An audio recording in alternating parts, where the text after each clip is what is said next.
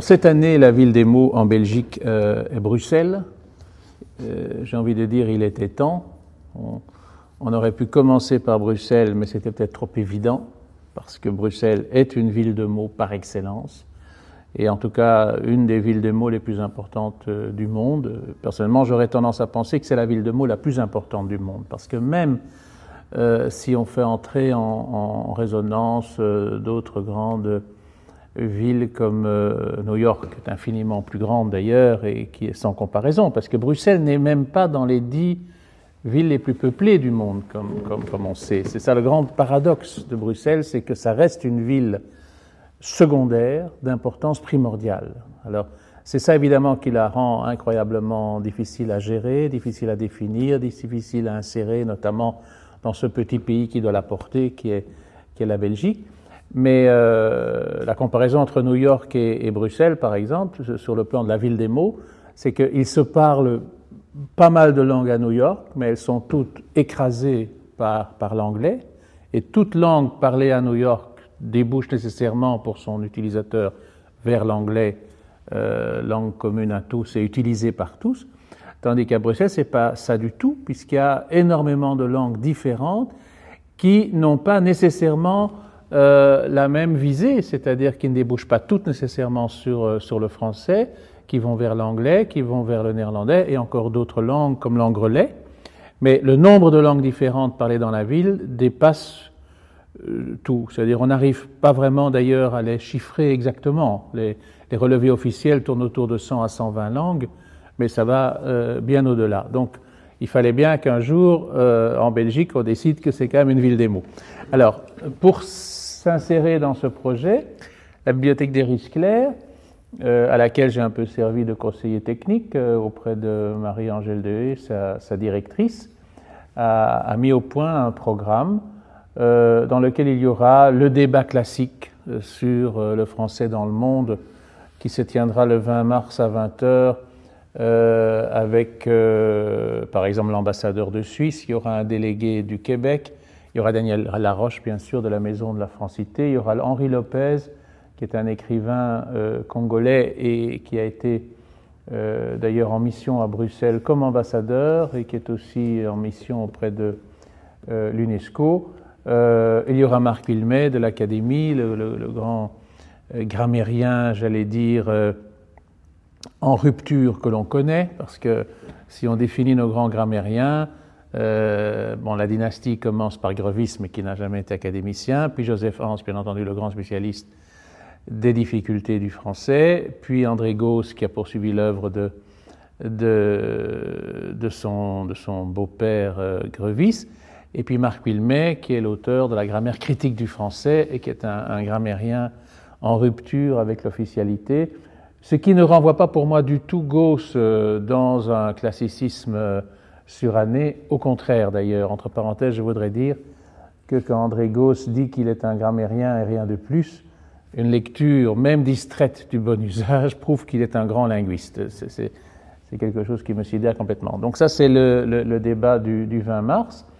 Euh, il y aura euh, un centième coup de midi. La coïncidence, c'est que justement, ça tombait à l'époque euh, de la centième édition de ces rendez-vous littéraires du midi au, au Riche Clair. eh bien bon, là, il faudra faire confiance et y aller les yeux fermés parce que c'est un programme euh, surprise. Tu peux nous dire deux ou trois mots sur le, la genèse des, 100, des, des, coups de midi? Ça a démarré euh, donc en fin, fin euh, 98, je pense, et, euh, euh, ou un peu avant. Et en fait, l'idée était venue d'une conversation que j'avais eue avec la directrice Marie-Angèle Dehé, sur le fait que je venais, moi, d'animer à ce moment-là, à la bibliothèque flamande de la place de la Monnaie, quatre débats entre des écrivains flamands et des écrivains francophones. Je me souviens d'un grand moment, dont malheureusement n'existe qu'un enregistrement sonore, euh, la rencontre entre Amélie Nothomb et Christine Emmerert. Donc on a fait là quelques débats assez, assez importants. Euh, on en a fait huit en tout, deux séries de quatre. Et un jour, je parlais de cela avec euh, Marie-Angèle. Je disais, bon, il y a quand même ce dynamisme formidable de Relinde Remakers, qui est la directrice de la bibliothèque de la place de la Monnaie. et elle m'a dit, mais rien ne nous empêche de nous y mettre également. Elle m'avait associé directement à la chose, alors je l'ai prise au mot. Et j'ai dit, OK, on va faire une rencontre littéraire par mois sous le titre Coup de midi. Et ça a donné lieu donc à une, centaine de rencontres, dont très vite d'ailleurs euh, les débats ont été enregistrés. Donc euh, on dispose à la bibliothèque des Riches Clairs euh, d'enregistrements vidéo de plus de 90 rencontres, dont certaines sont, sont, très précieuses, puisque certains de ces auteurs ne sont plus des nôtres. Et c'est une belle expérience, c'est un rendez-vous auquel je me rends personnellement toujours avec beaucoup d'appétit, puisque c'est à l'heure de midi que ça tombe. Et euh, ça nous fait une anthologie comme ça. Alors on a trouvé euh, une, une, formule pour marquer le coup de la centième, euh, mais je n'en dirai pas plus. Alors, parmi les autres manifestations, il y a quelque chose qui avait très forcément à la langue de Bruxelles, c'est-à-dire au bruxellois, le bruxellois lui-même étant, une langue très complexe, avec euh, au moins deux variantes, un bruxellois dominante euh, française et un bruxellois dominante euh, flamande. Et on est allé au plus pressé, je dirais, c'est-à-dire vers ce bruxellois francophone littéraire dont les deux principales illustrations sont au théâtre Le mariage de Mlle Belmans, qui vient d'être diffusé sur Arte, et j'en ai regardé d'ailleurs, non, sur TV5, je crois, sur TV5. Et j'en regardais quelques minutes l'autre jour et je, souriais en me disant euh, quel effet ça doit produire, par exemple, dans des villes ou dans des endroits où j'ai regardé TV5. Et je me souviens notamment à Varsovie, je me souviens à La Réunion. Et je m'imaginais un spectateur de La Réunion découvrant le mariage de Mlle Belmans. Et l'autre chef-d'œuvre de cette littérature, ce sont les fables de Pitches Cramouille, qui ont été écrites euh, par Roger Kervin de Marketendries, qui était un, un poète, euh, un aristocrate, euh, personnalité très intéressante, que je n'ai jamais connue, mais euh, dont je connais bien le fils, Didier Kervin, et, et qui était un auteur, par exemple, un auteur chrétien, euh, très fervent.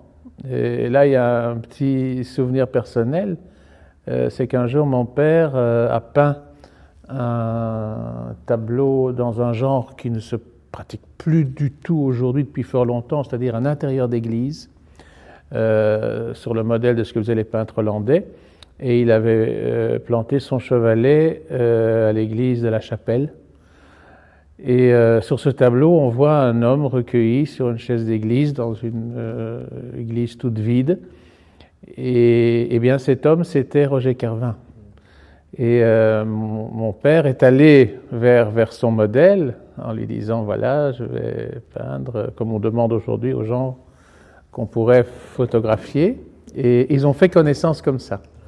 Et, ils se sont un petit peu, un petit peu fréquentés. Alors les, les fables, ça a été à la fois la bénédiction et la malédiction de Roger Kervin, parce que ça a un tel succès, ça a été réédité sans arrêt.